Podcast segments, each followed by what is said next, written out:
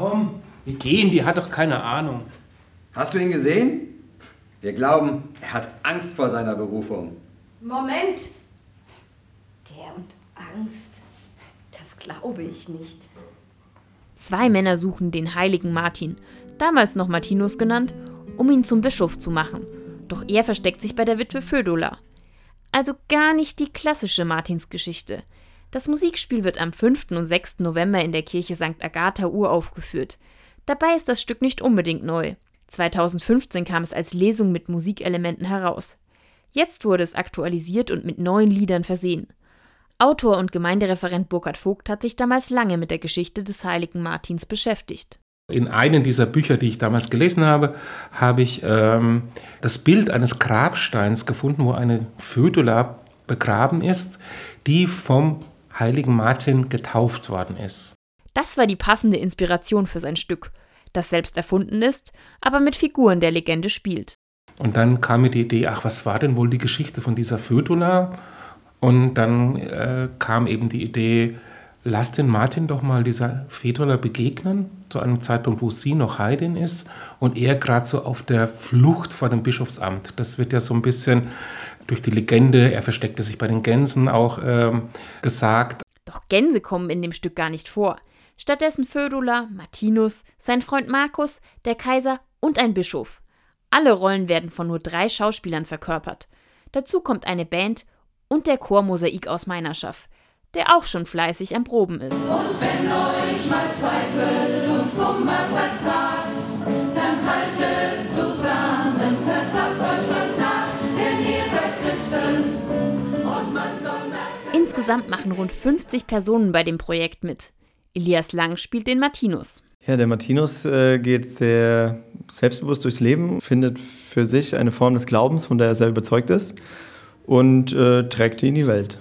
Ob er sich mit Martinus identifizieren kann? Am Anfang dachte ich nicht, äh, weil für mich das auch natürlich aktuell äh, ein sehr schwieriges Thema ist.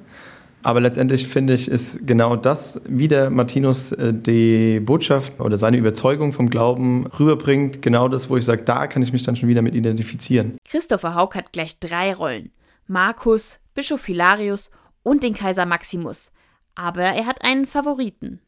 Oh, ich finde alle drei ganz spannend. Aber ich bevorzuge doch eher den Markus, weil es da doch ein bisschen fetziger ist. Die Reibereien zwischen Martinus ist, finde ich, ähm, ganz spannend in dem Stück. Meine Lieblingsszene ist ja, das Battle zwischen Elias und mir. Äh, er als Martinus, ich als Markus, wenn wir da den sogenannten Battle-Song dann singen. Finde ich ganz toll.